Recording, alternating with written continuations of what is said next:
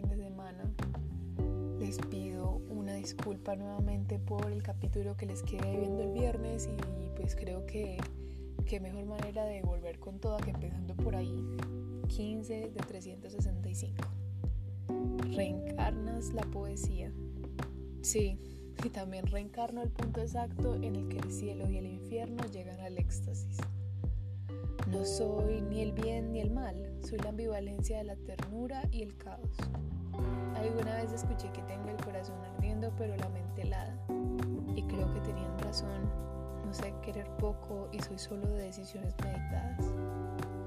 Muy extrovertida, pero cuando tengo que serlo muy callada. Muy yo en todos los sentidos. Sin fingir lo que no soy. Sin quitarme tallas en Photoshop. Es algo loco. Yo, para ser franca, estoy un poco loca. Porque me gustan las ganas, el interés y no me va a querer a ratos. Voy de frente, peleo si debo y nunca me dejo tratar como un menos. Y ser todo eso me hace loca. Incluso hay quienes dicen que yo soy de esas que lleva a perder la razón. Un poco más adictiva que el crack. Un poco más nociva que la cocaína y quien me pierde muere de síndrome de abstinencia. Porque los enloquece mi sinceridad y les gusta chocar en mis curvas. Les gusta lo que transmiten mis ojos y les gusta cómo voy al cielo en la cama. Sin embargo, no hay quien se resista a mis encantos porque va más allá de físico. Es todo lo que significa tener un híbrido de Sagitario y Escorpio. Y no se escapa de eso. No se escapa de lo que quema, pero te gusta la sensación. No se escapa de una mujer que puede alterar el balance del universo con un solo parpadeo. Me gusta la energía que atrae este poema porque este es un personaje nuevo que quiero presentarles en este poema nos presentan un poquito de su carta astral. No sé si crean eh, mucho en el horóscopo, pero nos habla de esta chica que es una mezcla de una sagitariana y un escorpio. Es una mezcla muy curiosa porque el signo sagitario es un signo muy feliz, con mucha energía, de amar bonito, de querer bonito.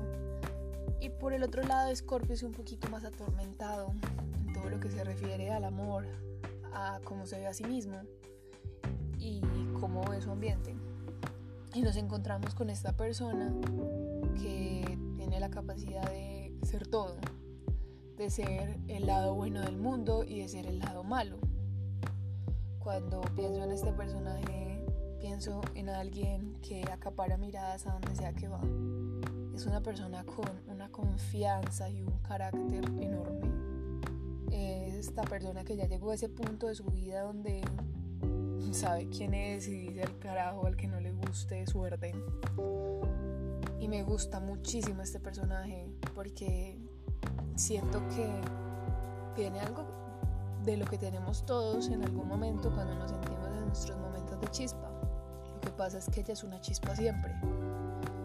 Y a quien no le encantaría ser siempre la versión que es cuando está al 100, cuando está al tope. Y esto es ella.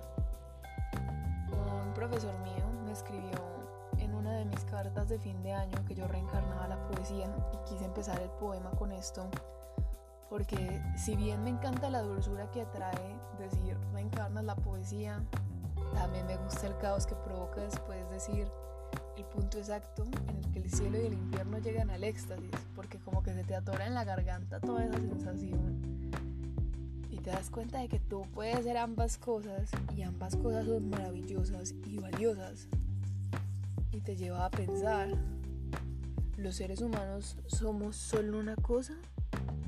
¿O podemos ser el todo, la nada y un poquito más?